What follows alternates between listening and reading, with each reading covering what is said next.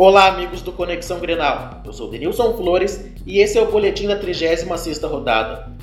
O Grêmio recebeu na arena a equipe do América Mineiro. O tricolor com um time de reservas venceu tranquilamente por 3 a 0.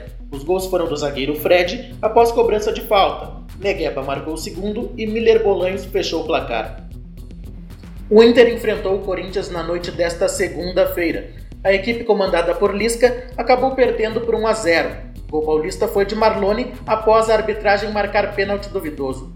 Mais uma vez vimos um Colorado sem forças e organização para buscar a vitória, muito menos para reverter o placar. Com a derrota, o Colorado se complicou na tabela e viu a equipe do Vitória abrir três pontos. Com os resultados da rodada, o tricolor permaneceu na oitava colocação com 53 pontos. O Colorado continua no Z4 e está na 17ª posição com 39 pontos na tabela. A dupla Grenal retorna a campo no domingo.